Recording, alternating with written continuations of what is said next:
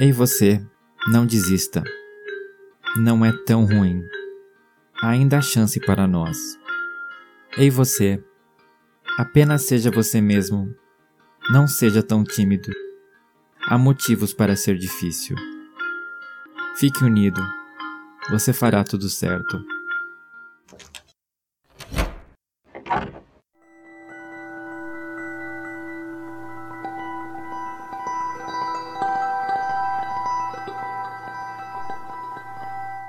Olá, queridos forasteiros, sejam muito bem-vindos a mais um episódio do Fora do Meio. Eu sou Fernando Arazão. Esse episódio começou de uma forma um pouco diferente porque ele vai tratar de um assunto que me fez pensar muito. Acho que desde o primeiro episódio desse podcast eu venho pensando, eu preciso falar sobre isso e eu preciso abrir o meu coração antes de tudo para a audiência. O Fora do Meio não é mais o podcast do primeiro episódio com aquela pegada, mas uma coisa que se mantém desde então é a minha vontade de que a gente seja uma comunidade mais unida, de que a gente converse entre a gente e de que a gente segure a mão de todo mundo. Hoje é 1 de setembro, a gente inicia o Setembro Amarelo onde a gente tem a oportunidade e as pessoas param para ouvir a gente conversar sobre suicídio.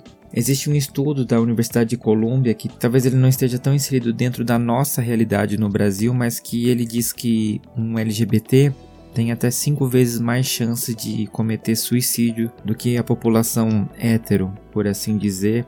E a gente precisa falar sobre isso. E eu quero começar esse episódio contando que eu comecei a citar a música Hey You da Madonna, não porque eu gosto da Madonna, não por outro motivo, exceto de que se eu tô aqui falando com vocês hoje é por causa dessa música. Em 2007, eu tava num auge depressivo porque foi quando eu confrontei pela primeira vez que sim, eu era gay, sim, eu precisava lidar com isso e sim, nada do que eu fizesse ia mudar isso porque todas as minhas tentativas até então tinham falhado. E foi a primeira vez que eu me apaixonei de verdade por um cara e eu não consegui lidar com aquilo de uma forma muito boa. Eu entrei numa crise depressiva em que eu não fazia nada exceto ficar no meu quarto, deitado na minha cama, com o rádio ligado 24 horas por dia. Eu não conseguia sair dali. E um dia eu decidi que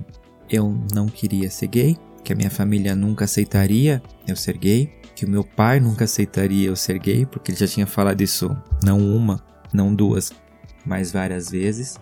E eu pensei e eu decidi que seria melhor para todo mundo que eu não estivesse mais ali. E eu decidi não estar mais ali. E no dia em que eu decidi que eu não ia estar mais ali, quando eu estava caminhando para pôr essa decisão em prática, começou a tocar na Atlântida Hey da Madonna. E foi como se ela estivesse falando para mim. Não desista, ainda tem chance pra gente. E hoje, mais de 10 anos depois, eu tô aqui em outro momento da minha vida, feliz com a minha sexualidade, tendo um podcast para falar sobre isso e eu tenho a oportunidade de dizer para você que talvez esteja nesse lugar, ei você, não desista, ainda tem uma chance para nós. E é com essas palavras que eu inicio então esse episódio do Fora do Meio, onde a gente vai tratar sobre suicídio com pessoas muito bacanas. Eu vou abrir a porta do armário para que a gente possa conhecer elas. Armário aberto.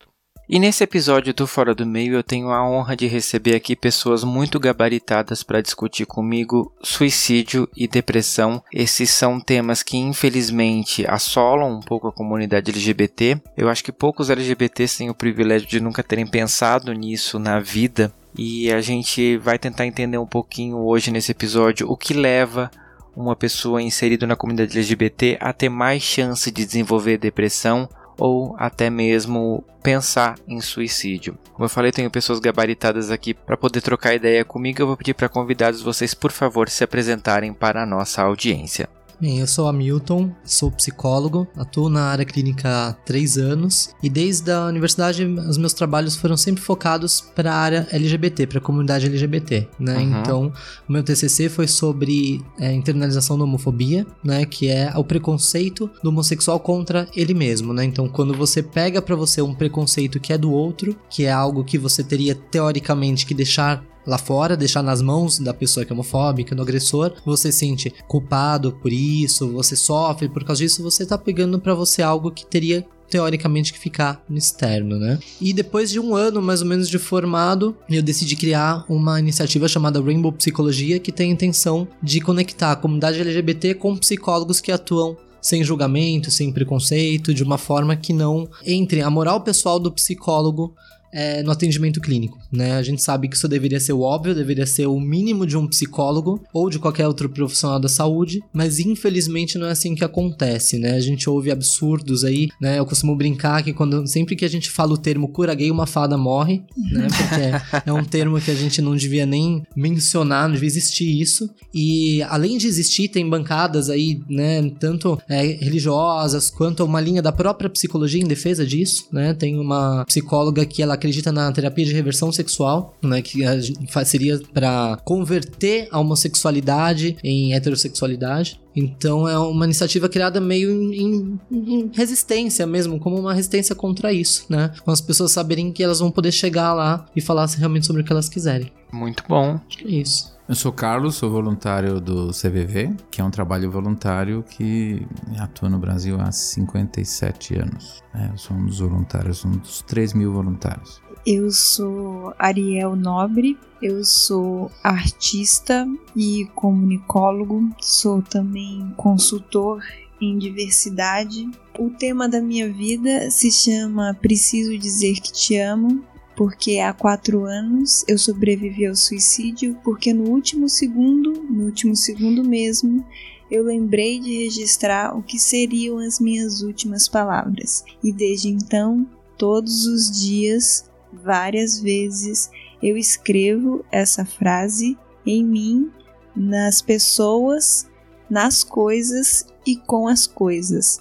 Há quatro anos e hoje isso é uma campanha de prevenção ao suicídio de pessoas trans. Gente, eu quero começar já agradecendo vocês por estarem aqui para discutir comigo esse assunto. Né? São pessoas que têm conhecimento de causa e é importante ter esse olhar, né? ainda mais quando a gente trata de um assunto dessa seriedade. Porque às vezes a gente está do lado de uma pessoa que está ali pedindo ajuda da forma dela, né? Silenciosamente, mas da forma dela. E a gente não tem às vezes esse olhar de que a pessoa está pedindo ajuda para poder ajudar. E uma das principais questões, né?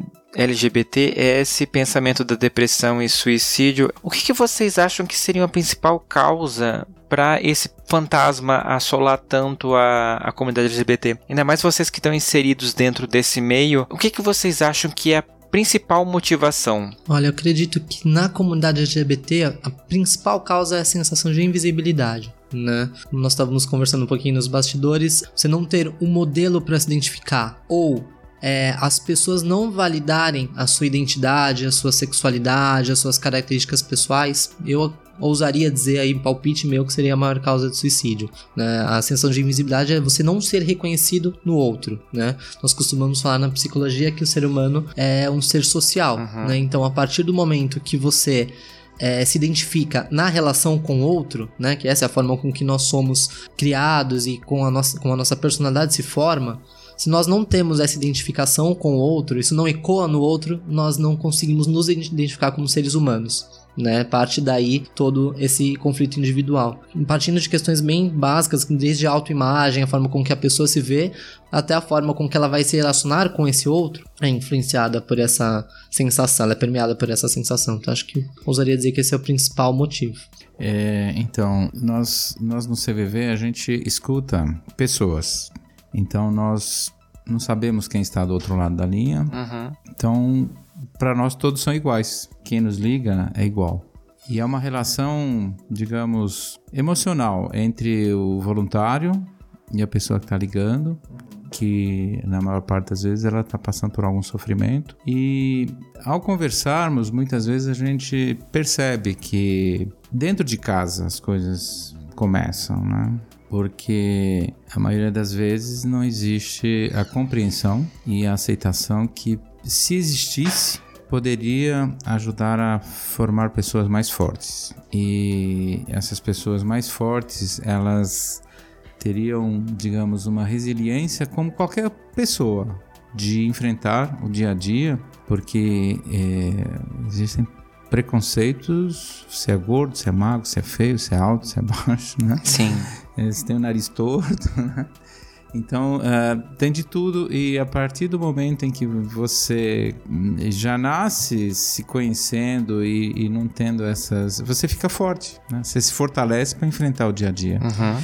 Porque o que, o que é que acontece no processo da, do suicídio? Ele é muito multifatorial. Então, claro, a gente sabe que na maior parte dos casos ah, existe a presença de transtornos mentais né, que estão presentes. Não quer dizer que quem passe por um transtorno mental que vai se suicidar, mas é, em geral está presente. E esse, esses transtornos, muitas vezes, na, na, sua grande maioria, se fossem percebidos né, e cuidados a tempo, eles ajudariam na prevenção. Uhum. Então, é um, é um, processo que vai se instalando, que vai mexendo com a autoestima, e a partir de uma escala de 0 a 10, nós todos estamos lá dentro, inseridos. Nós não sabemos em que ponto, esse é o grande mistério, nós não sabemos em que ponto da escala a gente está. Não sabemos. Podemos estar no começo, podemos estar no fim. Então, se, se, eu não sei em que ponto da escala eu estou, eu não sei qual é a minha capacidade de absorção das coisas que vão chegar aí, que, vão,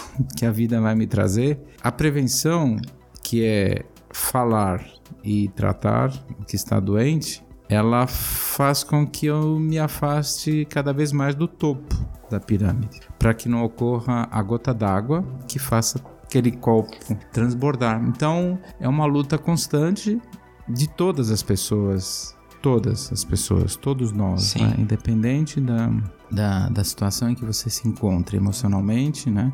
É, so, somos todos iguais nessa escala e, e, isso às vezes para muitos isso não é perceptível que somos todos iguais, mas somos, estamos na mesma escala. É isso. Então eu acredito que a origem vem lá de baixo. Uhum. É um processo que vai se construindo e mexe muito com a autoestima. Se você for forte, se a sua autoestima estiver bem, eh, você vai ter mais condições. Não quer dizer que não vai acontecer com você, mas você vai estar mais preparado para resistir. Uhum. Né? É assim.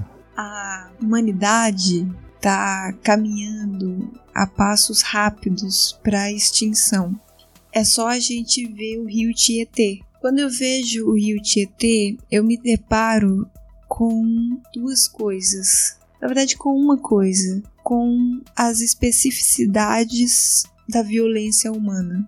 Nós nos permitimos ser violentos, por exemplo, com o rio, porque de uma forma devaniosa nós nos separamos do rio, a ponto de dizer que nós poluímos o rio como se tivesse, como se essas águas estivessem correndo fora de nós, como se ao poluir o rio a gente não se enxergasse poluindo as nossas águas. E essa coreografia perversa, ela se desdobra em relação com nós mesmos. Então, por exemplo, é importante dizer que o suicídio é necessariamente um assunto masculino, os homens se suicidam mais que as mulheres, justamente por causa desse ponto individualista e bem da cultura ariana branca de é, individualismo,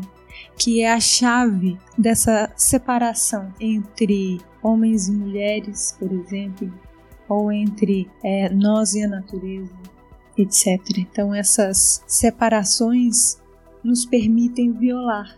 Só que ao ser violento com o outro, nós somos violentos com nós mesmos. Isso é muito perceptível no fato de que homens se suicidam mais que mulheres, por exemplo, porque homens simplesmente matam mais. Então não é só para fora, mas para dentro também.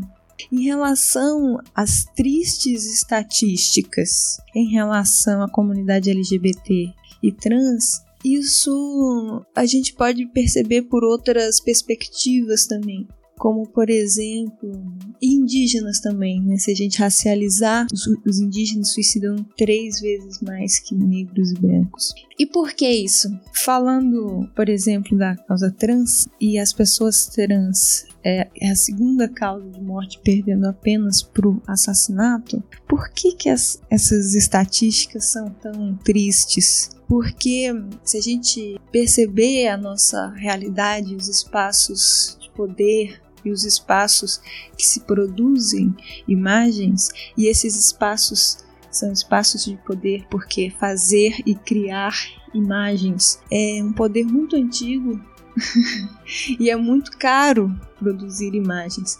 Esses lugares estão cheios das nossas ausências. Uhum. E a gente naturalizou isso, naturalizou os espaços de poder sem igualdade entre negros e brancos, naturalizou os espaços de publicidade sem a equalidade justa entre homens e mulheres e a gente normalizou essas ausências de pessoas trans também nesses espaços, sejam na produção de imagem de cinema, publicidade, internet, uhum. etc. E o que acontece é que as pessoas cisgêneras, por exemplo, fazem, criam imagens é, sobre nós, ou seja, falam sobre nós mas não deixam a gente falar. Ou estudam a gente, mas não deixam a gente estudar. Uhum. 84% é o número de evasão escolar da comunidade trans. Então, o que acontece é que nós temos acesso a imagens sobre nós é, imagens negativas ou imagens devaniosas de pessoas cis que imaginam, devaneiam, teorizam, pensam sobre nós. Sim. E isso é nefasto, porque a gente não ocupa o lugar de sujeito, de escrevedor da história. Então, capturam as nossas almas pelas nossas histórias e recriam a partir das nossas palavras e lucram a partir das nossas experiências. Uhum. E ficam como morcegos procurando uma história triste, mas eles não sabem que eles não procuram, eles nos aprisionam lá dentro. Então, a luta contra o suicídio na questão de identidades minorizadas, como a população trans e a comunidade indígena, é imagens positivas e mais do que isso, que a gente conte as nossas histórias a partir da nossa perspectiva. E é assim que as nossas vidas serão vividas. É muito importante essa sua fala porque, de fato, as pessoas tratam vítimas de suicídio como um número de estatística e nem sempre a gente tenta entender o que levou a pessoa a fazer aquilo. Até porque às vezes a única pessoa que poderia dizer o que a levou a fazer aquilo não tá ali mais para contar.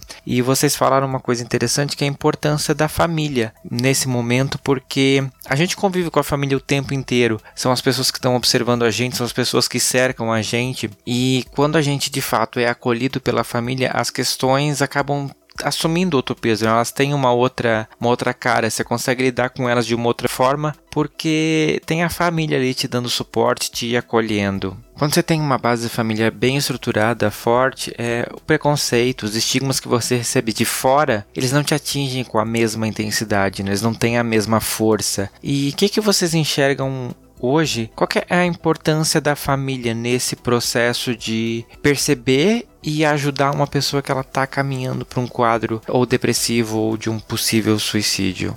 É, o que nós ainda observamos muito forte aqui no Brasil, né? Vamos falar aqui da nossa terra, a questão do conservadorismo, né? Nós ainda somos um país muito conservador uhum. e chegou um momento que esse conservadorismo começou a se tornar velado, porque ficou politicamente incorreto é, demonstrar ser conservador, demonstrar certos preconceitos, certas situações, né? Só que os ambientes familiares ainda são construídos dentro desses conservadorismos, dessas normatividades, né? Principalmente pela influência religiosa, uhum. né? A cada 10 vai, pacientes que eu atendo sobre questões de homofobia, transfobia, 9 basicamente sofrem com questão religiosa na família, né? É muito comum numa primeira sessão de terapia a pessoa chegar comentando que a influência principal da questão familiar, dos conflitos familiares é a questão religiosa, né? E não só é, o fator religioso como um determinante, mas o que está em volta disso, que é a justificativa para esse conservadorismo. Uhum. Então eles utilizam as religiões para explicar razões pelas quais o certo é homem e mulher, o certo é a família daquela maneira, né? E quando nós falamos em família, né, quando a gente conversou aqui nos bastidores eu falei sobre família, não é essa família tradicional que a gente brinca, né, família tradicional brasileira, no sentido homem, mulher, filhinho, filhinha, é no sentido de cuidador, né? A família é muito mais abrangente do que essa estrutura inicial. E sim, é quem cuida de você. Então, família pode ser avó se você perdeu os pais quando era criança, pode ser qualquer pessoa que representou isso para você, né? Se você tivesse estrutura inicial de um cuidado bom de quem quer que seja, que você possa chamar de família, você vai ter né, uma, uma estrutura muito boa aí para poder lidar com essas questões externas quando elas começarem a aparecer. Né? Acho que é isso. E Carlos, você como integrante de uma rede que está no Brasil inteiro, que é o CVV, qual é a sua visão do Brasil inteiro sobre essa questão? Então, uma coisa que a gente percebe claramente, nós recebemos hoje cerca de 10 mil ligações por dia no CVV. São cerca de 3 milhões por ano, mais ou menos. O que a gente percebe é que em épocas, em datas especiais, como fim de ano, Natal, um, Dia dos Pais, Dia das Mães, Dia dos Namorados, são datas em que as pessoas sofrem muito. Todas as pessoas. Todas. Esse sofrimento, ele, ele talvez tenha então ligação com a família, né? Que, que você perguntou inicialmente, essa é uma percepção. Aumenta o número de ligações, aumenta o número de, de pessoas precisando falar porque não conseguem. É, elas já sofrem pensando que vão ter que enfrentar uma situação familiar uhum. que vai ser hostil que não vai ser acolhedor. Uhum. Também, por outro lado, percebem a ausência da afetividade, de não poder também exercitar a afetividade e receber afeto, que é um fator, digamos, de proteção das pessoas, relacionamentos afetivos. Então, é uma solidão muito grande que bate nessa hora, porque você não tem com quem falar. Você vai ver se coloca como uma alternativa. É interessante que nós somos uma alternativa em que nós, os voluntários, na ficha de inscrição dele não se pergunta a religião, por exemplo, qual é a sua religião. Então, o voluntário, ele, claro, ele é um ser humano falível, mas ele a proposta é que ele faça exercícios de autoconhecimento para identificar os seus próprios preconceitos. Preconceitos eles existem, na, que são formados aí há milênios. Você vai construindo uma sociedade, não, não vai querer passar uma esponja de um dia para o outro, apertar um botão e apagar tudo, né? Então uhum. é um processo, está instalado. Então as pessoas, elas, o voluntário, ele é, digamos, ele, ele tem que assim se ele não conseguir, ele, ele tem que desistir mesmo de ser voluntário, né? De, de aprender a olhar para si, seus preconceitos e ver de que maneira, se eu for conversar com alguém, se isso vai interferir, se isso vai atrapalhar a empatia necessária, uhum. né? É, se vai criar fronteiras, barreiras, e isso, quem está do outro lado da linha tá muito sensível. Percebe só estalar o dedo ali, né? Hum, hum, hum, depende do tom que você dá, o outro lado já sabe que tá havendo um julgamento, um preconceito. Né? Uhum. Então, é, o, o, esse exercício que o voluntário tem que fazer de autoconhecimento faz com que ele, aos poucos, ele consiga acolher. E se ele não conseguir, ele vai sofrer, vai é melhor sair, não dá certo. Então a gente percebe essas datas como datas que existe grande sofrimento porque as pessoas não se identificam muitas vezes com as propagandas que elas veem, uhum. né? Ou tenho namorado ou não tenho, ou namorada, se o namorado é o namorado padrão que a sociedade espera ou não, que a família espera ou não. então você não vê a hora de passar aquele dia, porque Sim. aquele dia é um dia de sofrimento. Nós temos situações de bullying também que existem nas escolas, há estatísticas que mostram que no Japão é, por exemplo, é um dia, o, o dia o retorno às aulas, setembro, 1 de setembro, né? Coincidência, né? É, é um terror, porque até culturalmente é uma data em, que ocorre o maior índice de suicídios no Japão. Porque uh, o sofrimento que faz o retorno às aulas. Uhum. Eu vou ter que passar por tudo de novo, dentro da escola, dentro de casa. Então, a família. Bem, primeiro, acho que o ideal é que cada um de nós né, chegasse de manhã, né? Olhasse no espelho. Tá no espelho Como é que eu estou? Conversasse com o espelho. Se olhasse. Se eu tiver com dor de dente, eu não vou no dentista. Se eu tiver um problema emocional, eu tenho que procurar ajuda Sim. de um profissional. Né? Então, olhar para dentro de si e olhar para os outros claro, cada um dos outros olhar por quem está próximo. Então, é como se fosse aquele lago calmo, tranquilo. Caiu uma bolinha, vai ampliando o círculo. Então, começa comigo. Sim. Tem que olhar. Eu tenho que aprender olhar para dentro de mim, ver onde está doendo e ver se dá para mexer ali, né? O que é que está acontecendo eu resolver. Se eu sei que eu vou passar por uma situação terrível, me preparar para ela, ah, vou tomar uma maracujina antes, né? sei lá, um chazinho, né? Pra, pra não enfrentar, assim, não, isso aí não não me interessa, não vou nem lidar com isso. É para não ser surpreendido, porque ir para o sofrimento não vale a pena. E a família em seguida, e depois nós temos nas escolas um índice muito alto de suicídios entre jovens, que o olhar vai, tinha que ser multidisciplinar, né? Tinha que começar na portaria, lá, o porteiro da escola, ele conhece todo mundo, ele sabe quem chega triste, quem continua triste, né? Muitas vezes uma tristeza faz parte da vida. Tristeza faz parte, em geral associada a perdas, de qualquer tipo de perda. Mas quando chega lá na, na, na, frente, o porteiro ele vê, mas ele não sabe o que fazer. Aí Sim. chega o, o, professor, não sabe o que fazer. Às vezes não tem uma orientação que muitas vezes está lá só para manter a disciplina. Também uhum. não sabe, não foi, nenhum, não existe a culpa. Uhum. É que não existe esse olhar para que cada um se prepare para ajudar. A pessoa que é socorrida e vai para um pronto-socorro, que sobreviveu uma tentativa de suicídio, ela está no topo da pirâmide nos primeiros, nas primeiras horas, minutos, dias. Em seguida, ela precisava ter um acolhimento multidisciplinar de vários profissionais, de cuidar dessa pessoa. Não medicou, ah, machucou aqui, vou. Não, tinha que haver um acompanhamento. A Unicamp fez um, um, estudo comparativo de pessoas que foram acompanhadas após a tentativa, onde houve às vezes uma ligação diária, uma, que diminuiu muito esse risco, muito, brutalmente. Então, está faltando esse olhar. Então, a, a, importância do setembro é chamar a atenção mesmo para que a prevenção é possível, uhum. dizem aí os profissionais que em cerca de 90% das situações, se você tivesse essa percepção de poder ajudar, poderia mudar, mas às vezes os sinais emitidos são imperceptíveis. Você só vai perceber depois, você vai associar os fatos, depois há uma sensação de culpa para quem fica, que também é tratado como um sobrevivente do suicídio, porque ele vai sofrer muito, vai sentir culpa e, e pode, ele pode ir junto, proximamente. Ele, é, ele vai para o topo da pirâmide também de risco. Então, o depois, o olhar depois que passou é sofrimento, mais sofrimento para as pessoas que ficam em volta cerca de 20 pessoas são impactadas assim diretamente. Né? Familiares, amigos mais chegados. Poxa, não percebi. Uhum. Né? Às vezes estava tão sutil, era uma frase solta numa rede social, mas eu não juntei, não conseguia. Ou eu, eu tive medo de chegar perto. Esse medo de chegar perto, de ser invasivo. Então, acho que todos nós devemos aprender a refletir, interpretar os sinais e não ter medo de perguntar: o que está acontecendo com você? Você está pensando em se matar? É importante conversar sobre isso.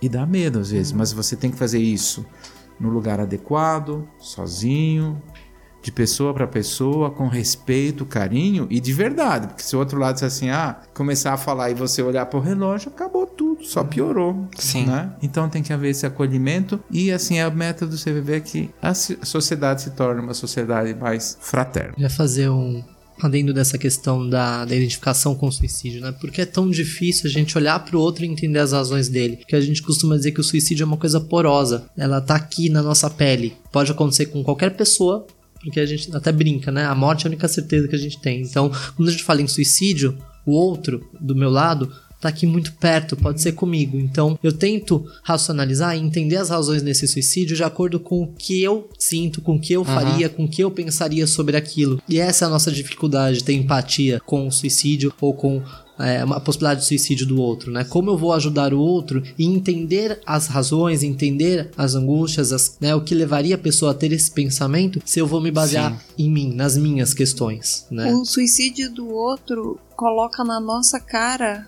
o nosso próprio. Exatamente. Eu acho que esse é o medo de do Chegar suicídio perto. do outro, né? quando eu recebo muitas mensagens no Instagram do projeto Preciso Dizer Que Te Amo, de familiares e pessoas trans, homens trans principalmente, e, e sou requisitado de forma emergenciais para enfim, conversar, principalmente com homens trans. Quando dá uma tela azul do Windows, quando as pessoas se veem com abismos afetivos e, e, não sabem como lidar com o pânico do outro, com o possível suicídio eminente do outro. Uhum. E todas as vezes que eu me deparei com essa situação no meu dia, primeiro que algumas vezes eu agradeço profundamente a pessoa que pediu ajuda, porque me ajudou profundamente parar o meu dia e ir em direção dessa pessoa e me ver, me, me visitar e lembrar também das minhas dificuldades de pedir ajuda. Uhum. Então, das vezes que aconteceu, foi uma cura enorme, porque acabei escutando e falando de coisas importantes para mim. Inclusive, a escuta é o mais importante e para quem está escutando, eu quero dar uma grande dicona, que é desliga o celular e escute profundamente essa pessoa, porque isso vai fazer bem não só para ela, mas para você.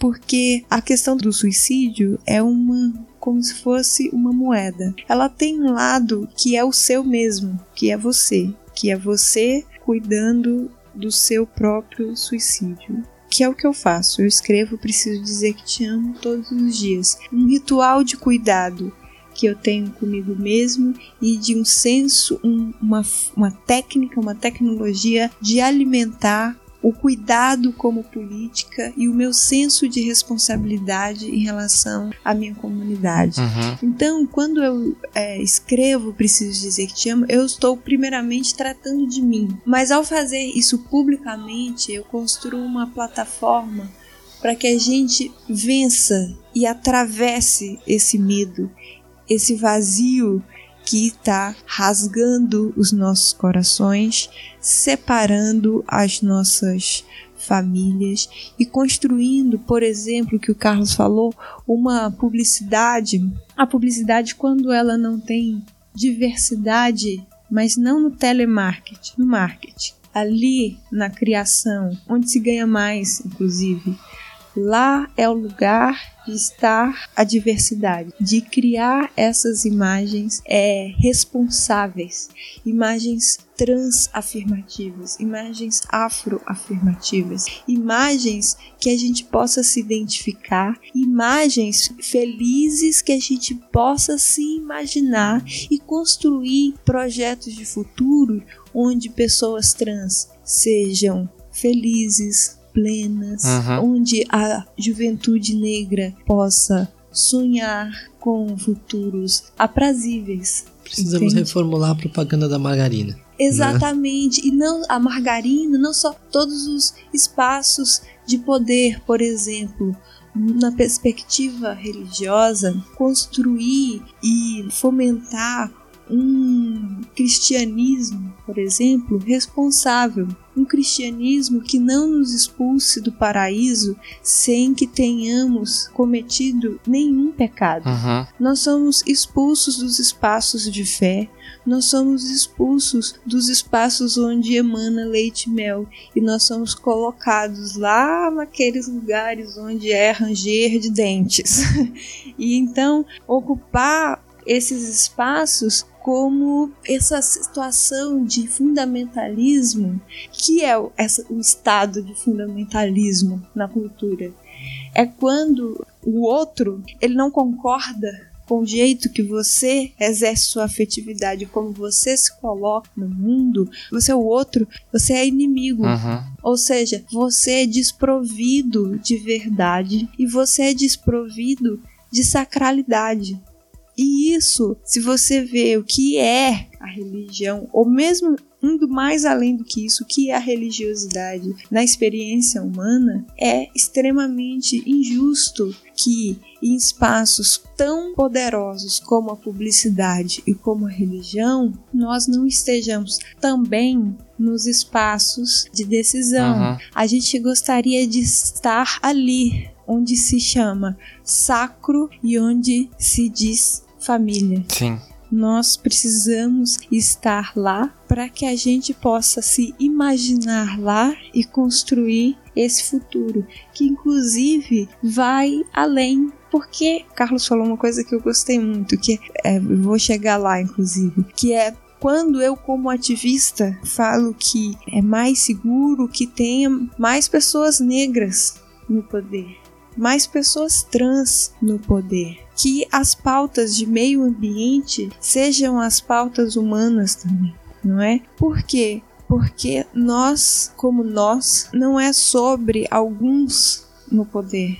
É sobre nós estarmos vivos Sim. e vivas no futuro e não entrarmos em extinção. E agora sim, voltando ao que o Carlos falou, é por um projeto de sociedade fraterna, né, que a gente não seja expulsos dos espaços de amor, dos espaços de comida, dos espaços de paquera, dos espaços de abraço, dos espaços de convivência social, porque nós diferimos de uma regra que foi construída historicamente por nós. E nós podemos virar Sim. essa chavinha, eu acredito. É, você falou da sacralidade, falou da, da, da família. São fatores de proteção uhum. na prevenção do suicídio. Então era importante que esse elo familiar e esse elo religioso fosse ativado, né? Sem barreiras, com aceitação, porque não basta dizer, ah, estamos preocupados com o índice de suicídios. Não, isso, isso é uma barreira factível de ser derrubada. Uhum. É, essa integração, essa compreensão familiar, essa compreensão religiosa porque são realmente fatores de proteção. Sim. Porque o suicídio, ele é evitável. Ele é evitável, a gente tem números, por exemplo, é onde tem CAPS, ou tinha, infelizmente, nem sei. Acho que tem. Continua, claro, continua sim. Que bom, vamos lutar por eles. Uhum. Porque onde se tem CAPS, o município que tem CAPS, a região que tem CAPS, o suicídio diminui em 14% só de ter. Ou seja, uhum. só na possibilidade ali de você ter a ajuda, de ter um serviço entendeu? Com uhum. todas as questões que o SUS tem, já é um grande avanço. Sim. Sim, é, a gente fica muito chocado quando um grande comediante, né, estrela de vários filmes de comédia se mata e a gente começa a ver que as pessoas, às vezes, elas aparentarem estar felizes não significa necessariamente que elas estão de fato felizes. E vocês falaram uma coisa importante que é a religião, que, assim, se religião não fosse importante para a humanidade, a gente não teria um histórico tão grande dentro da história mesmo mundial de bases religiosas, né? E quando você priva as pessoas de religião, querendo ou não, você está privando ela de alguma coisa humana humana, né? De alguma coisa que é da sociedade. E isso tira um pouco do nosso piso, tira uma base do ser humano. Isso né, faz falta para algumas pessoas. E Sim. outra coisa que é importante vocês falaram é a questão da representatividade, porque sempre que a gente vê, agora mudou um pouco, mas a maioria dos filmes LGBTs até então eram grandes dramas com finais Sim. tristes. Então você já meio que espera que a sua vida seja um grande drama que não vai terminar bem, que vai ter questões muito fortes. Isso tá mudando um pouco Quer dizer, isso pode, parece bobo, mas isso dá uma esperança de que a gente pode ter uma vida como outra qualquer, feliz, né, com finais felizes. Eu acho que isso que é o mais importante porque cria essa você passa a esperar coisas boas também da sua vida. Você não olha e pensa, eu sou LGBT, então eu vou sofrer em algum momento automaticamente. Pra gente sair desses loopings emocionais, uma coisa que ajuda muito é a gente se ver em outras posições. Por exemplo,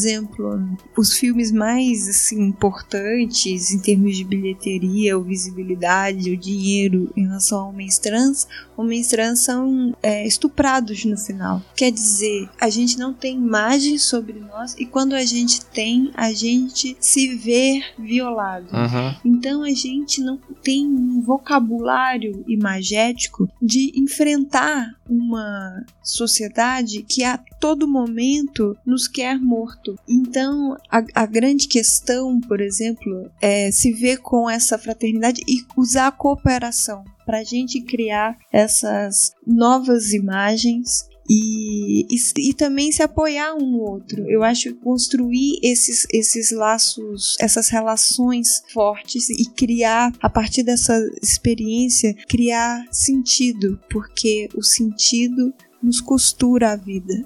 E na experiência de vocês, quais são os principais sintomas que podem indicar que uma pessoa está entrando em depressão, ela pode estar tá desenvolvendo um processo de suicídio? O que, que vocês, na experiência de vocês de observar mais, que estão mais em contato, é, observam que são assim, sinais de alerta que as pessoas podem enxergar e ficarem ligadas e até intervir fazer alguma coisa? Eu acho que o primeiro ponto importante de falar é que nem sempre o suicídio está relacionado à depressão. Né? As pessoas elas automaticamente fazem essa associação e a gente pode colocar aí que o suicídio está mais relacionado a algum tipo específico de desespero ou de angústia que não necessariamente é um estado depressivo. Né? Então, por exemplo, dando um exemplo clínico, né? Algumas pessoas que têm quadros fóbicos, quadros relacionados à ansiedade, elas podem ter uma angústia muito grande relacionada àquela crise de ansiedade e ter uma atitude suicida, e não necessariamente ela tem depressão. Pelo contrário, é um, é um outro quadro, né? Então, é, o, primeiro, o primeiro ponto é não esperar que a pessoa tenha sintomas depressivos para considerar que ela pode se suicidar, né? E eu já acompanhei um, um, caso, não na clínica, mas um caso pessoal, de que, né, desse exemplo fóbico, que a pessoa estava com uma crise fóbica tão grande, uma crise de ansiedade ali imensa, e ela jogou o carro contra um poste na tentativa de se livrar daquela, daquela angústia, daquele né, mal-estar momentâneo, é uma pessoa que não tem nenhum sintoma depressivo, né? Então, os sintomas do suicídio são mais sutis do que a gente costuma pensar, uhum. né? Então, antes de pensar em olhar para aquela pessoa se ela realmente pode cometer aquele ato em si, e eu falo cometer aquele ato em si porque normalmente, né, um dos elementos aí é fazer ironias, falar pequenas pequenos pontos aí que deem a entender que ela pode fazer isso, né? Normalmente, né, o que eu observo é que as pessoas que falam de suicídio falam isso como uma possibilidade muito que eu vou dizer, muito tranquila.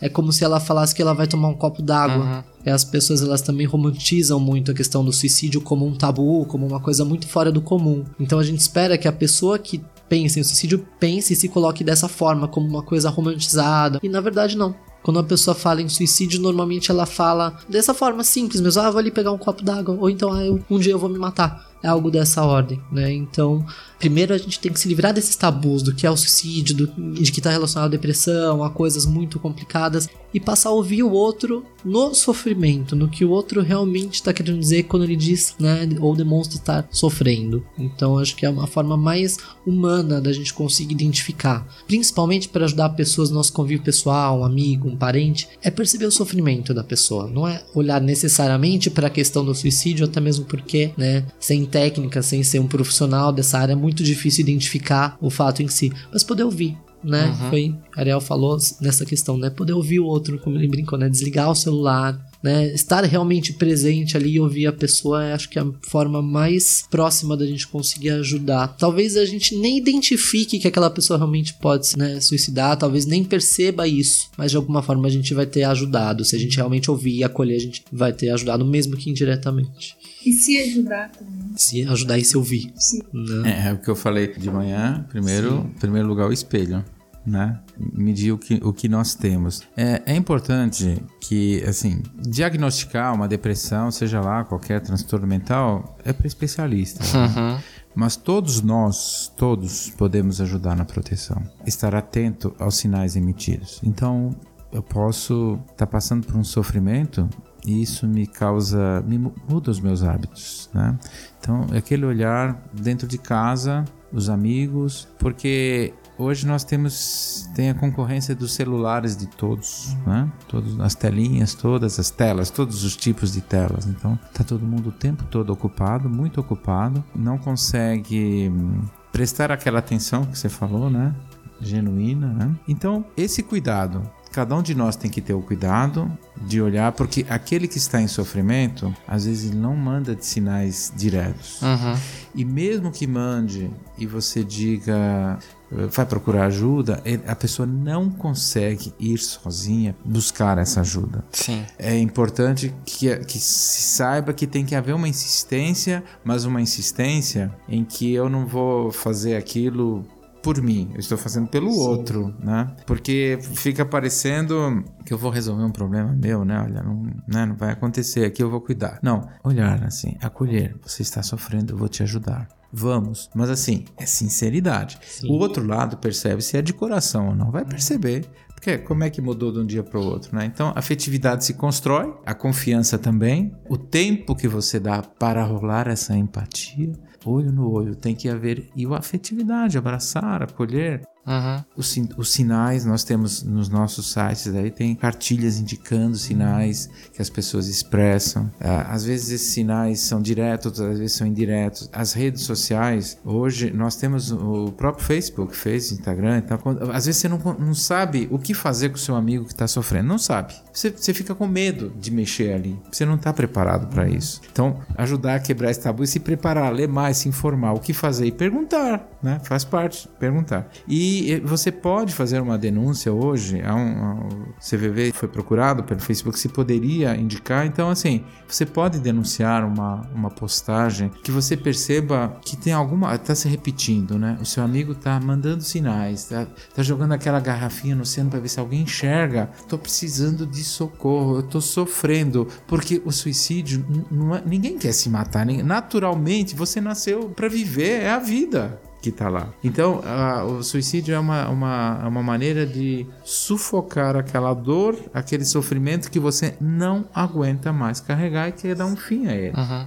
Então aí aperta o botão eject. É mais rápido, mais fácil. Muitas vezes esse botão, como a Milton falou, é, é, fica banalizado de, de morreu, vai morrer mesmo, é morte. Não é como no videogame que eu tenho vários, várias vidas, eu morri e depois eu volto. Não morreu, não tem, acabou, né? E, então esse olhar para dentro de nós e olhar para o próximo, mas assim, um olhar fraterno. Não adianta ser um olhar assim burocrático, né? E talvez usar menos isso aqui, essa ferramenta que é o celular e olhar mais para o outro como ser humano. E eu acredito que você falou um ponto muito importante da questão da, da busca de ajuda. É muito importante a gente entender que a pessoa não busca ajuda não porque ela não quer, mas porque ela não consegue. Não consegue. Né? Uhum. Isso que é o mais importante quando a gente estiver de, né, de frente para alguém que a gente acredita que existe essa possibilidade.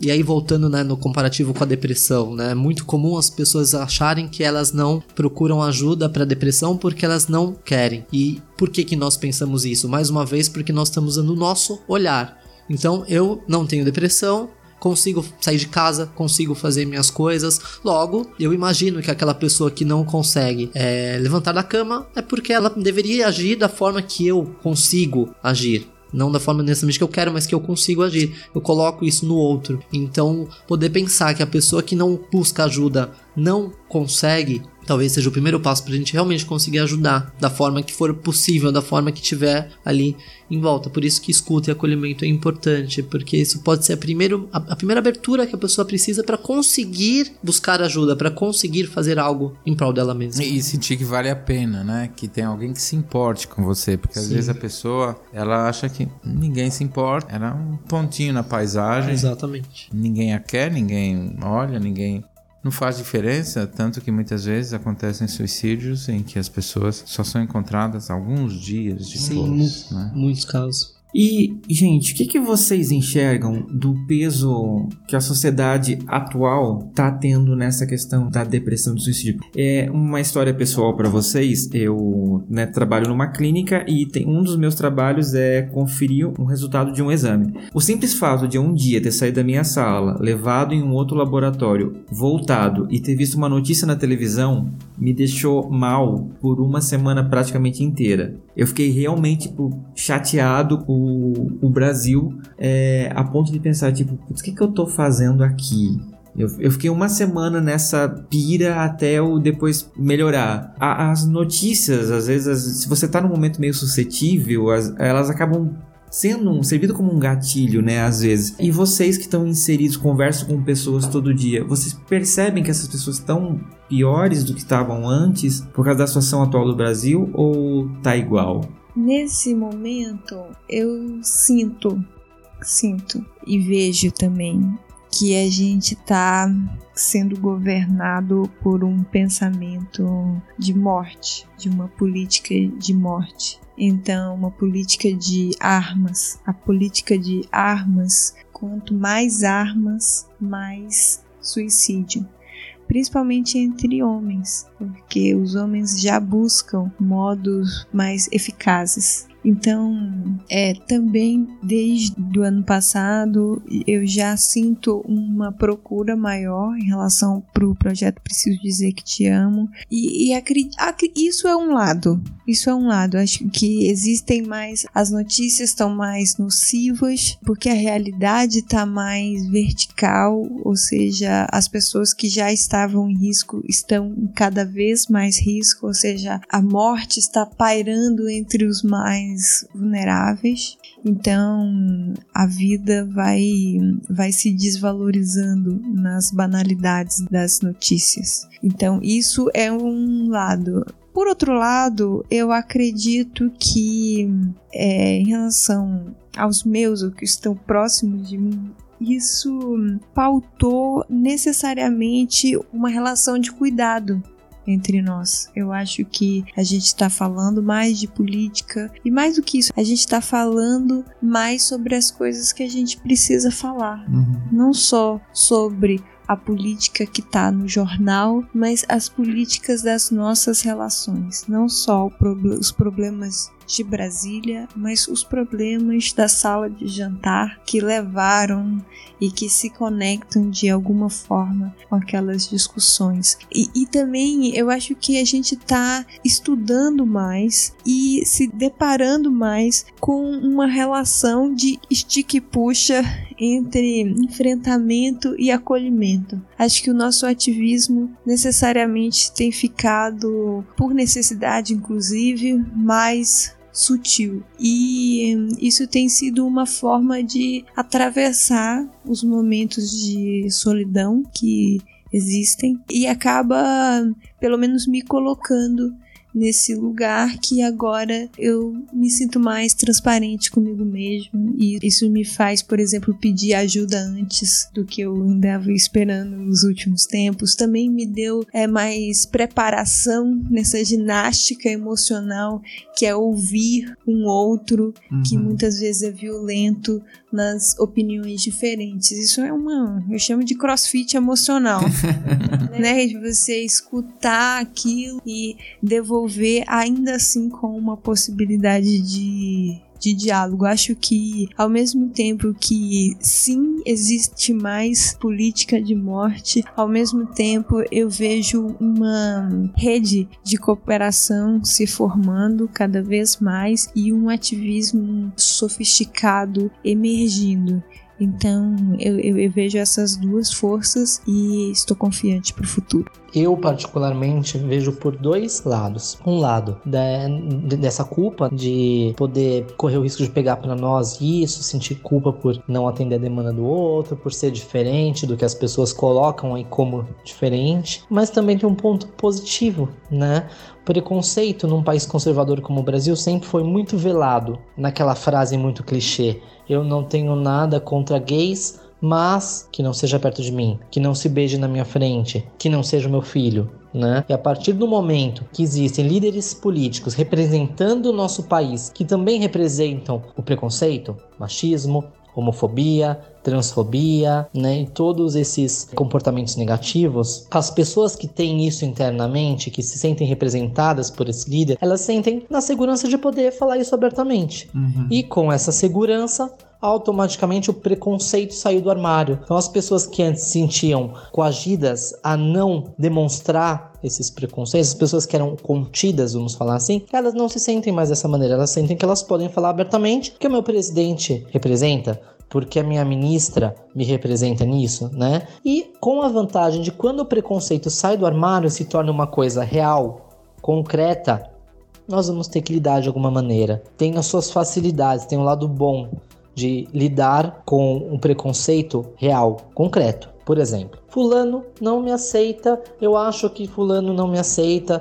Talvez se fulano souber da minha sexualidade, da minha identidade de gênero, vai me rejeitar, vai parar de falar comigo, e ficamos naquela fantasia. Será que me aceita? Como será se eu contar, se eu não contar, se descobrir? É diferente de chegar e falar: Fulano não me aceita, Fulano concorda com certas opiniões políticas, Fulano posta coisas nas redes sociais com homofobia, com teor preconceituoso, machista. Logo, o que farei com isso? Como vou lidar com o fato de Fulano não me aceitar? Como vou lidar com o fato de que esse preconceito existe, está naquela pessoa? Vou conviver? Não vou? Escolho estar perto dela ou não? Escolho falar sobre esses assuntos próximos dessa pessoa ou não? Uhum tudo parte para a consciência. Passa a ser uma escolha consciente o que vamos fazer a respeito disso. Que de certa forma é mais fácil lidar em alguns momentos do que quando falamos de uma fantasia nossa, se fulano me aceita ou não, por exemplo. Uhum. Né? Então o lado bom, né, o lado mais vantajoso dessa história, que né, a gente tende, tende a olhar essa ótica, né, se é que isso a gente pode chamar de lado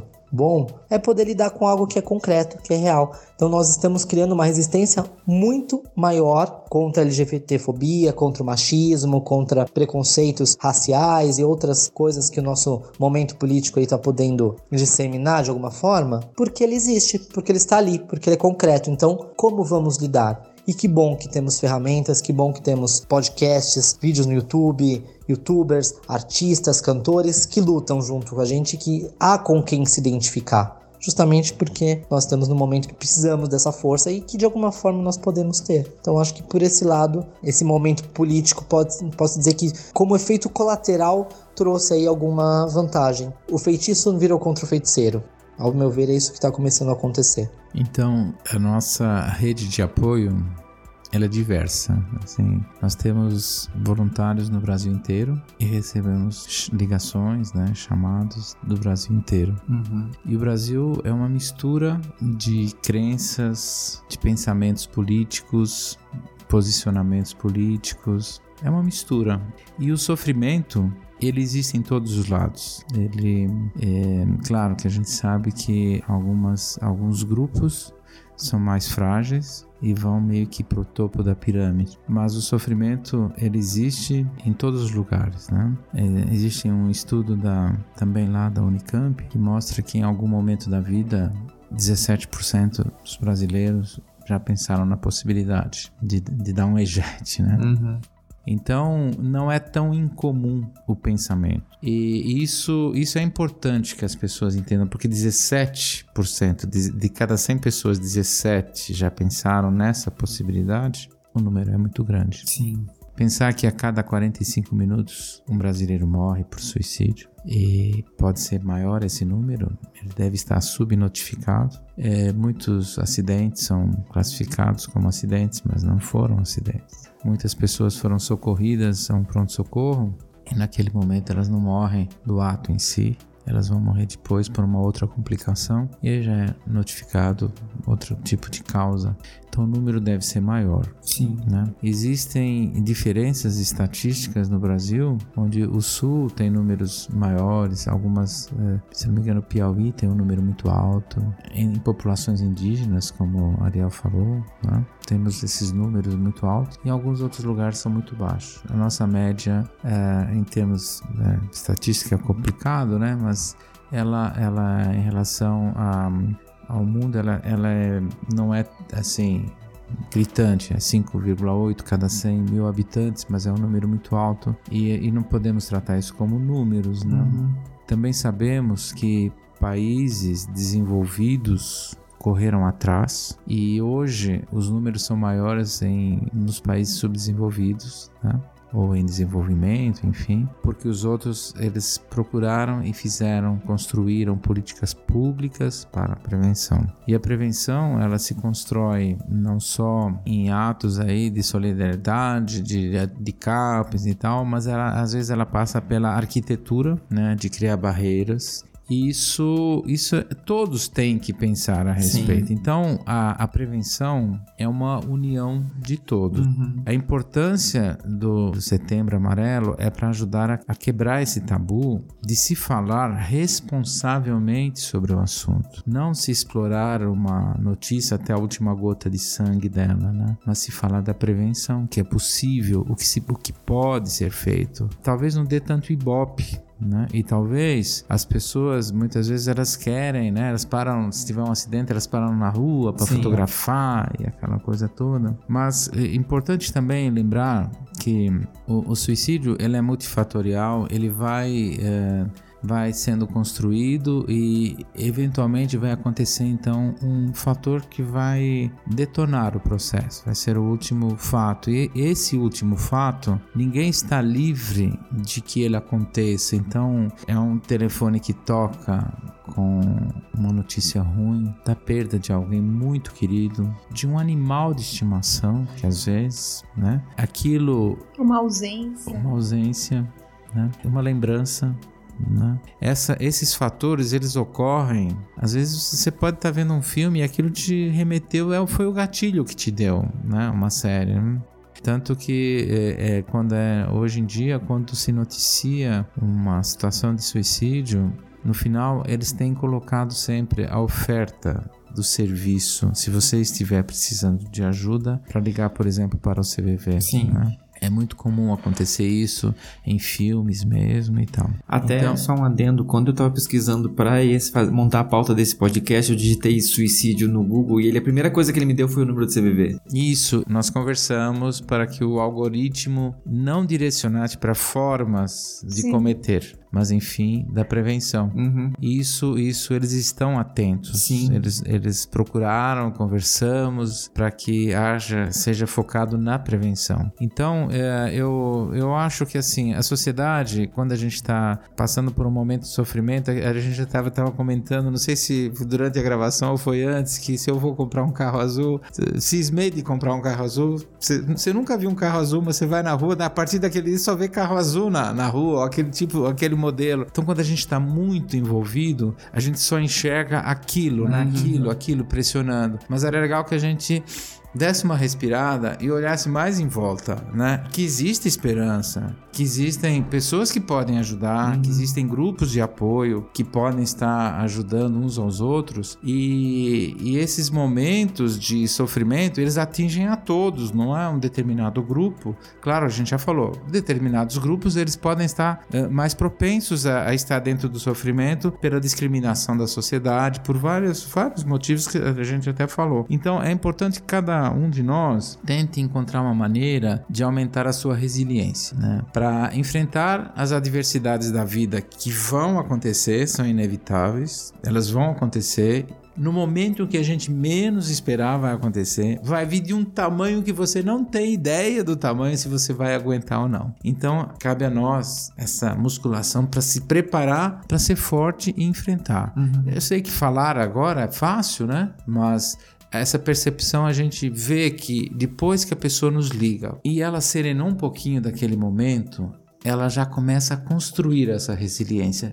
Que merda que eu estava fazendo. Uhum. Poxa, tava na minha cara que eu podia ir por esse caminho e eu não fui, né? Mas eu vou tentar. Então, às vezes, a gente escuta isso. A gente também escuta muitas pessoas solitárias, que elas só querem dar um simples boa noite, saber que tem alguém, se eu precisar dar um boa noite, eu oi, né? Porque mesmo às vezes inseridas numa família que não está presente naquele momento, mas eu vou dar uma boa noite, vou tirar a pessoa de ver um, tá vendo um filme, tá fazendo alguma coisa, vou incomodar. É, os idosos, eles estão no topo da pirâmide, principalmente os homens mais velhos, e às vezes a gente não, não consegue olhar esse idoso. Uhum. O idoso, é, o homem idoso, ele tá no topo da pirâmide de suicídios ainda, apesar de estar tá crescendo muito entre os jovens. Fatores como uh, abuso do uso de drogas, álcool, eles naquele momento ele pode dar uma euforia, mas ele pode potencializar esse processo. É, ao é, analisar uma situação de suicídio, muitas vezes esses dois fatores eles estão associados, assim como alguns transtornos mentais. Então é importante que cada um de nós cuide. Se eu tiver com dor de barriga, eu vou lá procurar um médico. Se eu quebrei um braço, eu vou procurar um ortopedista. Vencer essa barreira de procurar um profissional da área da saúde mental, uhum. porque muito está ligado a transtorno, né? Se falou de CAPS, a simples existência de um CAPS,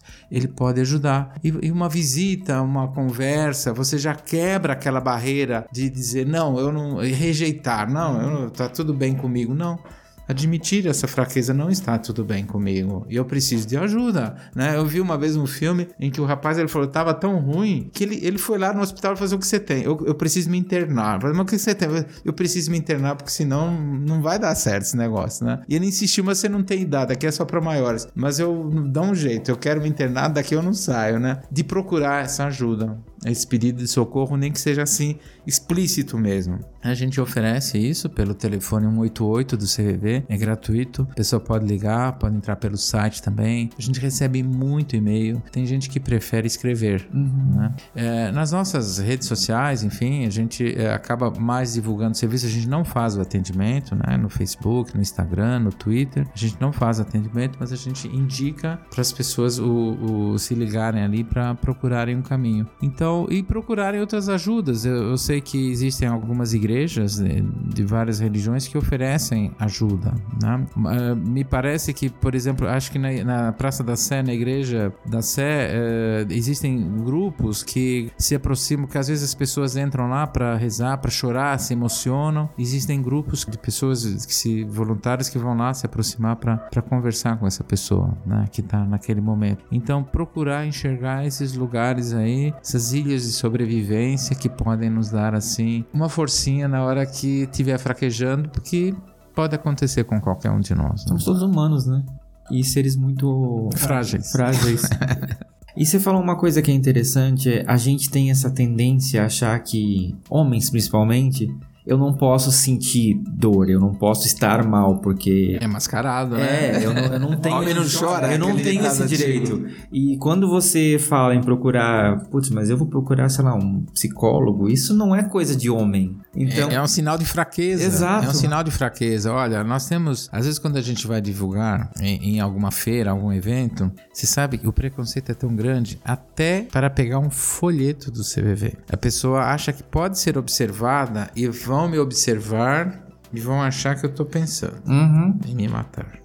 Então a pessoa às vezes ela evita, e muitas vezes evita é, curtir a página do, do, Facebook do CVV, porque aquilo vai. Aparece para os outros. Vão para os outros, nossa e tal. E, então, assim, essa. de fugir dessa realidade, né? E a gente, enfim, a gente só estaria ajudando a melhorar a sociedade uhum. quando a gente se torna mais transparente. Sim. Faz parte do exercício de masculinidade hegemônico o exercício de poder.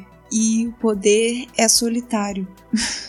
então, quando alguém fala vira homem ou nos cobra masculinidade, muitas vezes ser homem na nossa sociedade se traduz como ser violento. Uhum. Muitas vezes ser violento em público e muitas vezes ser violento em público como uma mulher.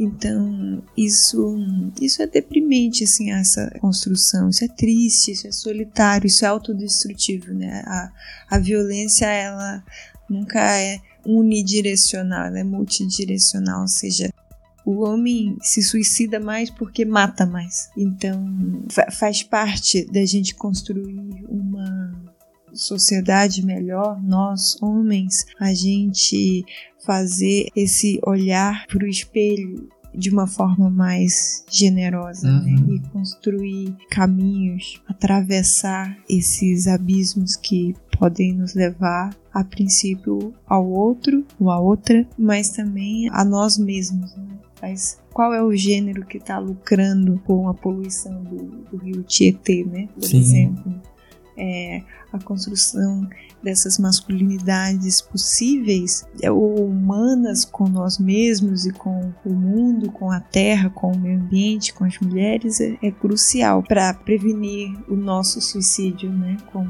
espécie humana. Sim. E isso é muito, eu ando pensando muito nisso, né, na minha, no meu exercício de prevenir o meu suicídio, no meu exercício do cuidado comigo mesmo, necessariamente também vem um exercício público de transformar a sociedade de forma coletiva em mais fraterna, né? E inclusive permeando, indo além da humanidade, né? colocando a humanidade, inscrevendo as humanidades onde nós vivemos, né? expandindo as políticas de cuidado que também são multidirecionais uhum. em relação a gente mesmo, em relação à sociedade, né? A gente, eu cuidar de mim, a gente cuidar de nós e nós cuidarmos da terra. Exato. O famoso ninguém solta a mão de ninguém, não é? De verdade. De verdade. E Hamilton, você como psicólogo, como que essa coisa da cura gay pode interferir no psicológico de uma, uma pessoa LGBT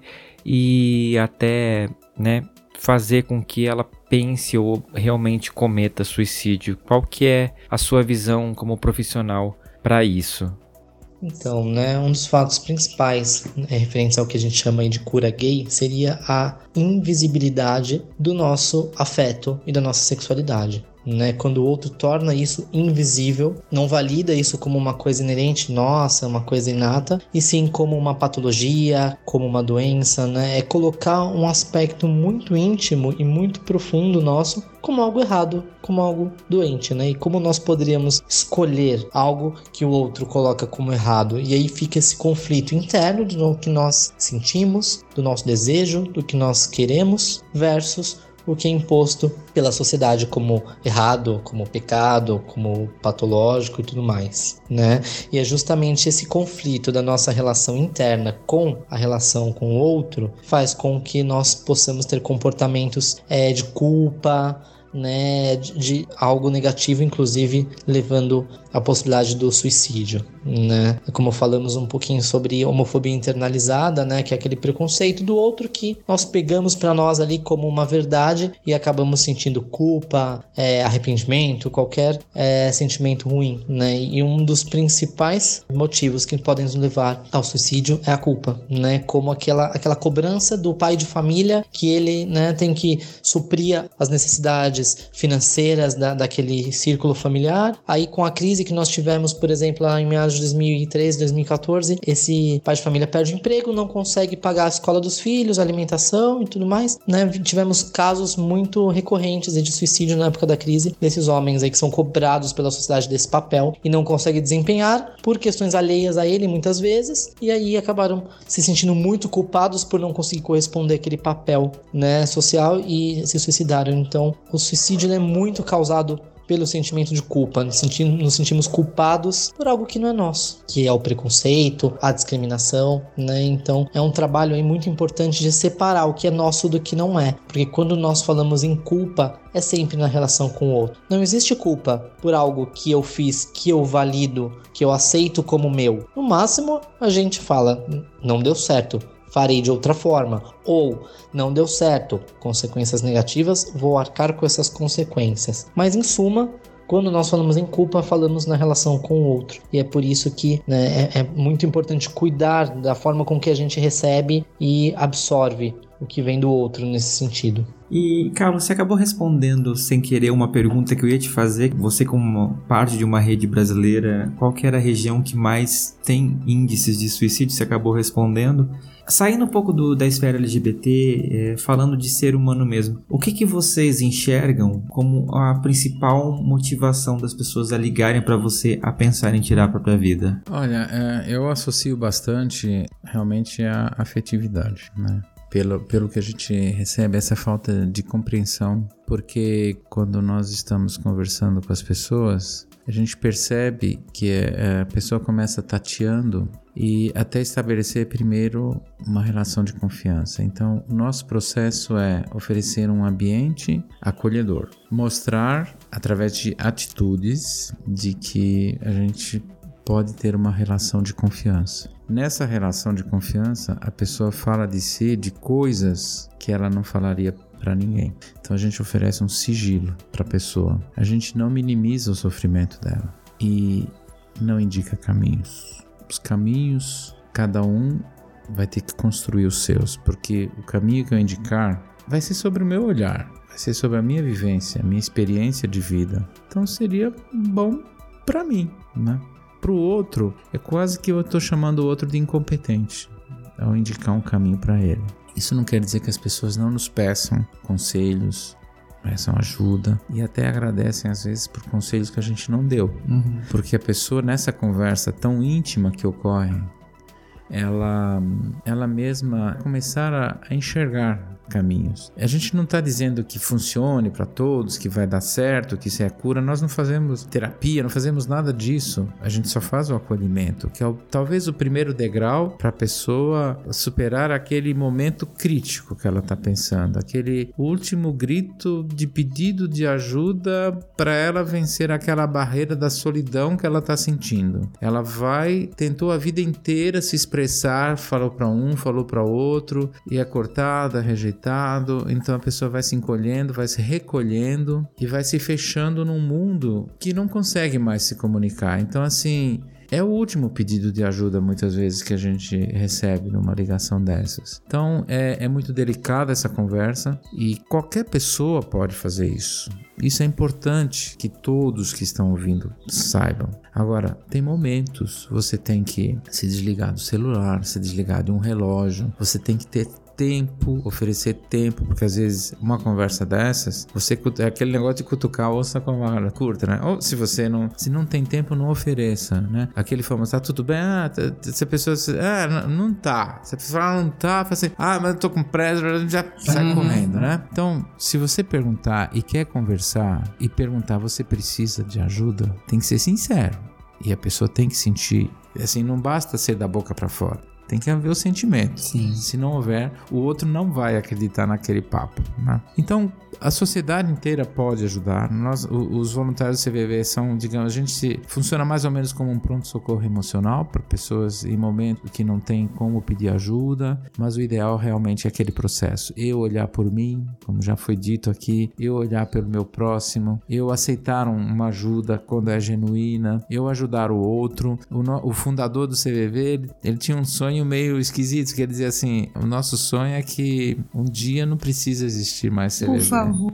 Né? Por favor. Que não precisa existir. Que não precisa. Porque todos nós conseguiríamos escutar o próximo de uma maneira fraterna, sem julgamentos, sem discriminação, sem preconceitos. Aí seria o ideal de uma sociedade feliz. Mas enquanto isso não acontecer, vamos todos fazer uma forcinha para ajudar o outro. Exatamente. Sim. E Ariel, você com o seu olhar sobre pessoas trans, que é, eu acredito que é o seu maior público, o que, que você diria para essas pessoas que estão ouvindo agora e podem estar tá precisando? Porque eu acho que o, a questão trans ainda é muito mais complicada do que de um gay comum, por exemplo, porque tem cis. toda uma de um gay cis, desculpa. Porque tem toda um uma outra camada que a gente não conhece. Sim. Se existe alguma pessoa trans que está escutando e que está em sofrimento, faça como eu estou fazendo, como fiz e não me arrependo. Procure ajuda mais de uma pessoa, mais de uma vez. E digo mais: a vida o mundo não vai melhorar sem você. Então, não estamos sós, estamos nós. Ninguém aqui está sozinho. Isso pode ser uma sensação, mas juntos a gente consegue fazer essa travessia. Mas você vai precisar começar. Se você precisar de ajuda, você pode ligar para o CVV ou um psicólogo, um CAPS na sua região. E se você quiser ajudar ou puder ajudar, faça o que nós estamos falando, que é se disponha ao outro se disponha a escutar com o coração, com os ouvidos e com o corpo inteiro. Se disponha aquela pessoa até para a gente construir um mundo que quando a gente precisar, outra pessoa também vá escutar. Paralelamente, vamos todos aqui construir um mundo para que o projeto Preciso Dizer Que Te Amo, que é uma campanha de prevenção ao suicídio de pessoas trans, não exista um dia ou não faça sentido que o CVV também, espero que um dia também não faça sentido. Não precise Não existir. precise, mas até lá, até lá, nós vamos falar de suicídio em público até eu vou falar até eu me sentir curado, que eu acho que vai ser até o fim da minha vida que eu vou escrever preciso dizer que te amo como um pacto pela vida e um pacto para essa direção de uma sociedade mais fraterna e menos desigual, menos desigual socialmente, economicamente e emocionalmente também. Eu tô até emocionado. Tá se recuperando. E obrigado, de verdade.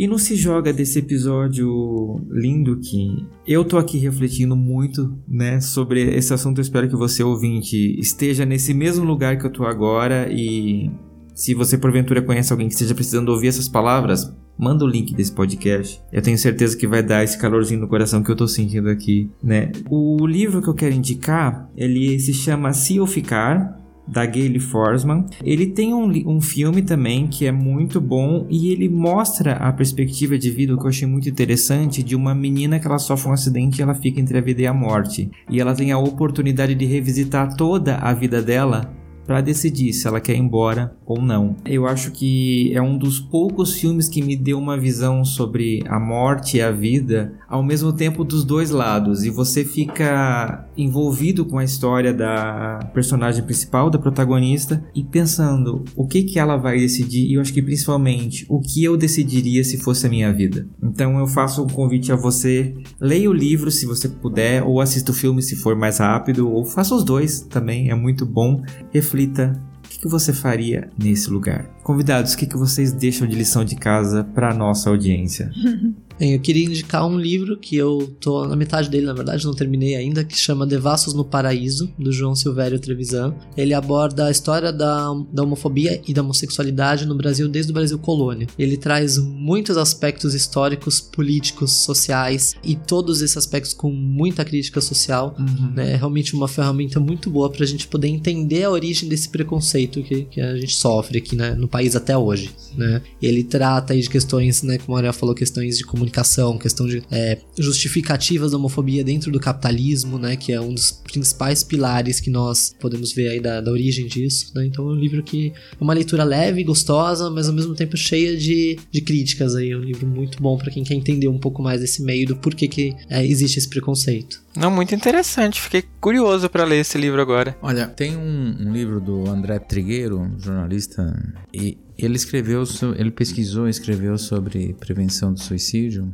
O livro dele é Viver é a melhor opção. É um livro muito interessante, né? Recomendo. Ele faz uma análise muito interessante. E o, nome do livro já, já diz tudo aí. Viver é a melhor opção, é um recado que a gente poderia dar. E também, eh, no site do CVV, tem a aba Conheça Mais. O CVV conseguiu um, um apoio para ah, realizar alguns vídeos de preventivos. Eles estão no canal do YouTube nosso. né? E alguns deles são depoimentos de, de jovens, porque hoje, apesar da- da- das taxas de suicídio ainda entre idosos, homens idosos ainda está no topo da pirâmide, entre jovens vem crescendo bastante. E então nós fizemos alguns, alguns vídeos que podem ser viralizados, são vídeos de um, de um minuto, que estão lá, podem ser compartilhados, voltados a jovens sobre bullying, sobre preconceito, sobre assédio sexual. De repente pode tocar alguém e lá eh, a gente oferece, tem essa visão positiva da vida. né? Tem também eh, um conjunto de vídeos que foram feitos com a ajuda da doutora Karen Scavenzini, do Instituto Vita Alere, que é de prevenção e pós-venção do suicídio, onde ela, digamos, vem acompanhado de um guia, de uma cartilhinha para construir grupos de apoio a sobreviventes de suicídio. E, e, ela dá dicas de como fazer ou o que deve ser evitado, porque os grupos de apoio eles podem servir de ajuda em no, no momento de sofrimento. Se eu procurar um grupo no qual já estou inserido, já conheço, esse grupo pode me fortalecer para sair daquele momento de crise. Oferecer também um serviço que paralelamente o CVV oferece, que chama GAS, GASS, que são reuniões para pessoas que sobreviventes do suicídio. O sobrevivente do suicídio não, for, não é só a pessoa que fez uma tentativa, mas é os seus parentes, seus amigos que foram impactados, eles também foram pro topo da pirâmide naquele momento de risco. Então, o, esse grupo no, no nosso site tem os endereços, os horários os lugares onde existem no Brasil, em vários, em São Paulo temos também, e tem em vários lugares do Brasil, e tem os dias das reuniões, são abertas, livres, o CVV é um serviço totalmente voluntário, gratuito, não cobra nada de ninguém, e, e pesquisar, dar uma cutucada lá no nosso YouTube para descobrir alguns vídeos interessantes de que podem estar ajudando. E quem quiser é, acompanhar as nossas redes sociais aí para é, acompanhar alguns movimentos, nós vamos fazer caminhada na Paulista, vai ter um evento no Lago da Batata em setembro, e, em São Paulo, e, e tudo isso a gente está publicando tanto no, no site do CVV, cvv.org.br, também é um canal de apoio, como no Facebook oficial, CVV oficial, Twitter também, Instagram. E nós temos uma página que chama setembroamarelo.org.br. Nessa página, é, quem quiser, de repente fez algum evento, quiser mandar para lá, né, algum link, é, a gente recebe. Se tiver inserido, identificado como assunto, pode ser publicado, porque esse movimento é um movimento nacional em que a gente está procurando ajudar a, a, quebrar o tabu para se falar abertamente sobre o suicídio, que aliás é o nome de uma cartilha que a gente tem, que pode ser baixada também é gratuito. Tá cheio de material, que a pessoa quiser lá, vai lá, só baixar, é de graça, compartilhar, porque a gente percebe, sabe que muitas vezes as pessoas não sabem que existe esse uhum. trabalho que é de graça, que é inclusive de telefone celular, que às vezes é uma barreira que a pessoa acha que pode ser uma ligação cara, é de graça. E pode ser até de celular. 188 é o número do CVV. Eu quero indicar um perfil no Instagram que chama Contente Você que elas estão publicando. A Contente tem uma questão com uma pergunta que é a internet que a gente quer. E nos últimos, sei lá, meses estão a Contente tem colocado uma série de reflexões e estudos sobre o ambiente das redes sociais. E esse conteúdo está me ajudando muito a entender ou, ou, eu repensar como eu uso meu tempo no, no celular, principalmente. Elas estão fazendo uma análise de, de efeitos colaterais, vamos dizer assim, do Instagram, mais especificamente. E tem me ajudado, e eu acho que pode te ajudar, a quem está me ouvindo, a repensar as nossas relações com esse dispositivo, que às vezes é, a qualquer tédio possível, qualquer janela de tédio, a gente já procura essa luz, mas essa conexão às vezes ela é de baixa qualidade ou ela não nos satisfaz né, nas nossas camadas mais profundas e acaba criando uma coreografia de vício muitas vezes. E isso tudo é muito novo pra gente. Então elas estão olhando para essa nossa relação de uma forma muito muito carinhosa e tá e me ajuda muito a, a me repensar e também é, de, de, entender que conteúdo eu quero, que internet eu quero e quais as relações que eu quero para minha comunidade e o que essa relação com esses dispositivos tem a ver com isso. Que maravilha! Pink Honey. E no Pink Honey desse episódio, eu quero indicar para você um perfil do Instagram que é de uma pessoa que eu acho que você deve acompanhar por causa do trabalho que ele faz, principalmente com a população LGBT. Eu vou indicar para você conhecer o perfil do Dr. Maravilha. O Dr. Maravilha, ele é um médico aqui de São Paulo. No perfil dele, ele fala sobre saúde, ele fala principalmente sobre saúde LGBT, ele fala coisas sobre o HIV que são muito bacanas, ele traz muitas informações com o olhar da comunidade médica e de um olhar de um homem inserido na comunidade LGBT, com todos os estigmas, com todos os sofrimentos que a gente acaba sofrendo. Então, eu recomendo que você vá lá no Instagram, procure o perfil do Doutor Maravilha. No nosso Instagram, que é Fora do Meio Podcast, você encontra no destaques os Pink Honeys, então ali você consegue também achar o perfil dele de todo mundo que já foi citado nesse podcast, nesse quadro Pink Honey. Então, dê lá o seu biscoito pro Doutor Maravilha, porque ele faz um trabalho maravilhoso, de verdade. Bro Messenger. E no Bro Messenger desse episódio eu vou ler para vocês um e-mail muito bonitinho que eu recebi. Eu não sei se eu posso identificar a pessoa, então eu vou não identificar. Mas as coisas que ele falou foram muito bacanas, muito legais, e eu vou compartilhar com vocês então. Boa noite, Fernando, como vai? Tudo bem? Meu nome é e eu sugiro uma pauta que acho ser bacana para muitos escondidos como eu. É muito complicado quando você é, entre aspas, hétero nas aparências, mas tem uma preferência específica por travestis. Moro em Leme, cidade do interior paulista de 100 mil habitantes. Dá para imaginar a dificuldade? Pois é, acredito que haja vários homens como eu, encobertos por uma cortina, entre parênteses armário, e nessa mesma situação, com esse mesmo desejo, tapando o sol com a peneira. Que tal fazer um podcast com travesti que possa ajudar, que possa falar sobre o pensamento dela sobre o assunto, que possa revelar como a gente pode encontrar pessoas com a mesma intenção, que estejam procurando homens sérios para um relacionamento? Que nos revele como elas pensam. O que acha de um podcast específico? Tenho ouvido pelo Spotify todos os seus eventos, adoro demais, me identifico com você, fui uma criança exatamente igual. Com a diferença de não ter tido sua coragem, que admiro demais. Um grande abraço. Então, menino, deixa eu te contar que é um tema muito interessante. Eu pretendo realmente fazer um episódio sobre travestis, sobre pessoas trans, inclusive, para poder entender um pouquinho o mundo sob esse olhar pode anotar aí na sua agenda que a gente vai ter um episódio falando sobre travestis, que a gente sabe que não é tão fácil, né? Uh, muitas delas acabam sendo associados à prostituição, a, aquela coisa do usou jogou fora, esquecendo que existe um ser humano, existe um coração batendo ali. E sim, a gente vai falar sobre isso. Pode anotar aí na sua agenda e muito obrigado pelo seu e-mail. E eu quero agradecer a vocês que estão mandando mensagens. É, mesmo quem está pedindo para não ser divulgado aqui, eu, como eu sempre falei, eu respeito muito a decisão de vocês, mas eu preciso deixar aqui só o meu obrigado a você. Você sabe que você que mandou, que se encaixa na situação, você sabe, e é muito gratificante para mim poder conversar com vocês. Não precisa se espantar quando eu respondo, porque eu respondo todos vocês.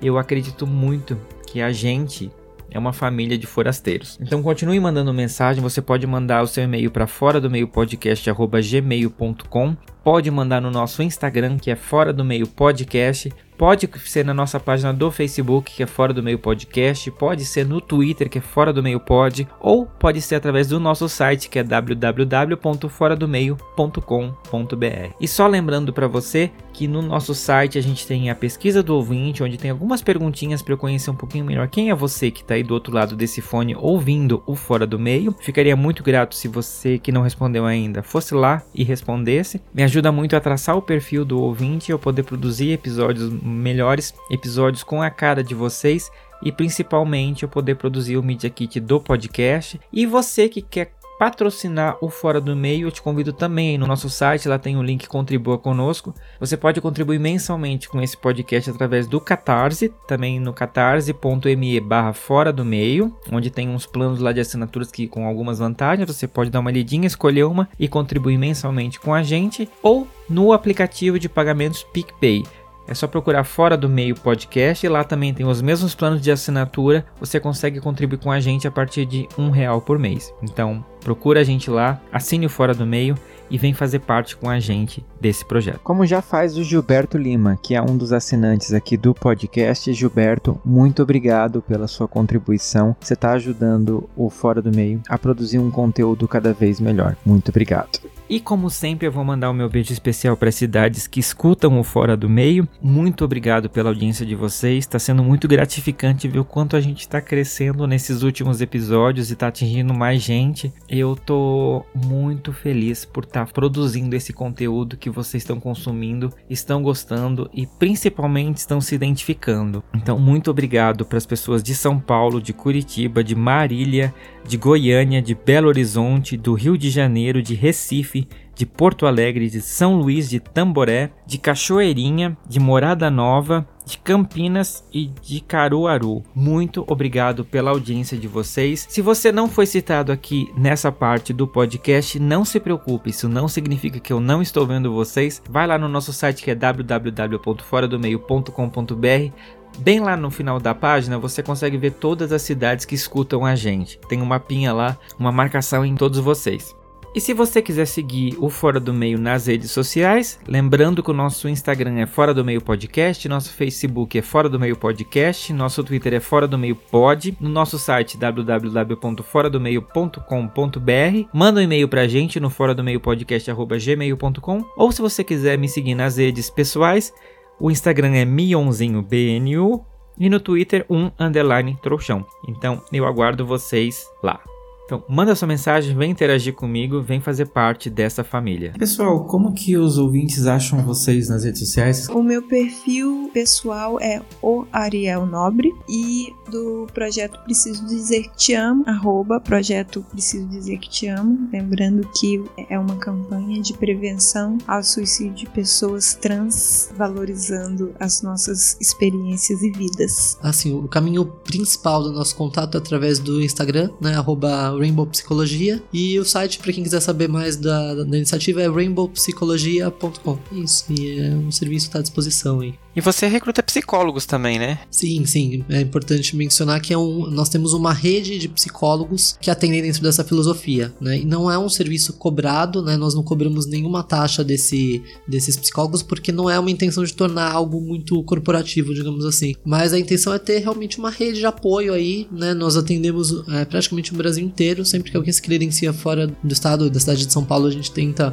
é, entender um pouco do que a pessoa pensa, né? Se ela tem uma filosofia que combina com o que a gente acredita nesse sentido. E estamos à disposição para novos psicólogos também poderem se credenciar ao Rainbow e atender aí essa população, né? Porque a gente percebe que é uma porta aberta muito bacana para quem está buscando terapia, saber que ele já pode chegar falando o que ele quiser sem ser julgado, sem ter essa preocupação inicial se o outro vai julgar ou não bem gostoso isso. É, nós, nós estamos atuando então na, como até uma ferramenta de, de acesso né, aos outros meios, como Skype, chat. Skype não, mas aqui, é, agora como o telefone gratuito não há nem necessidade, mas por chat e e-mail. E que nós também fazemos atendimento pessoal né, em determinados horários e regiões. Então, assim, tem que procurar dentro do site do CVV, então cvv.org.br. E o Facebook, Instagram e Twitter é CVV Oficial. É lá o selinho de validade de que é, é, o oficial mesmo. E assim, acho que eu queria mais era dizer para quem está ouvindo para procurar ajuda mesmo, né? Seja lá de quem for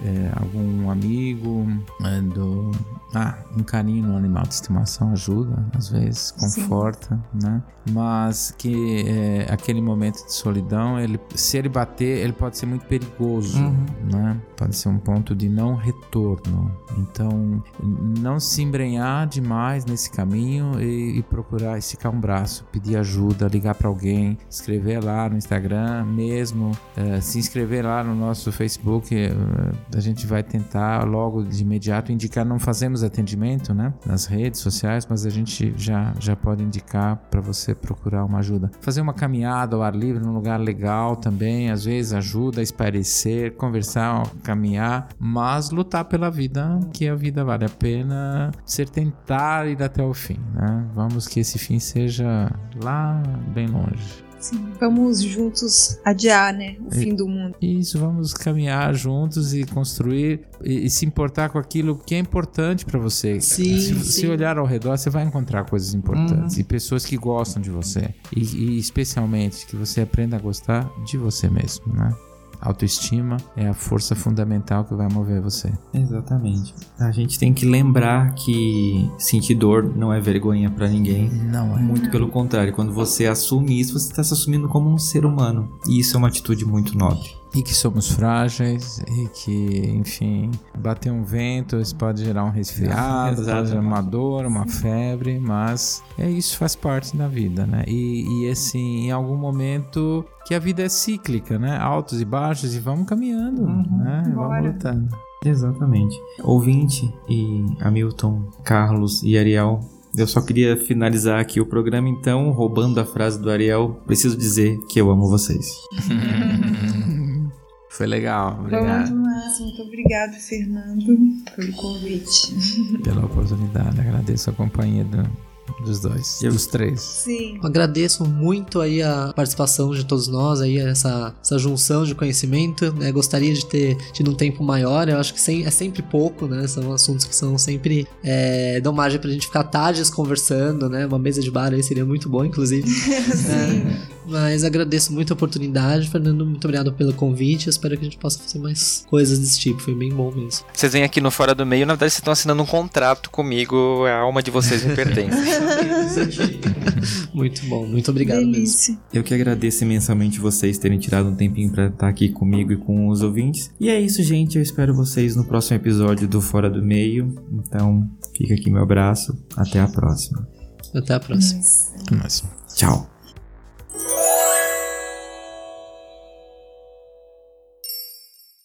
Este podcast faz parte da Podcast. Conheça os demais programas da rede acessando podcast.com.br.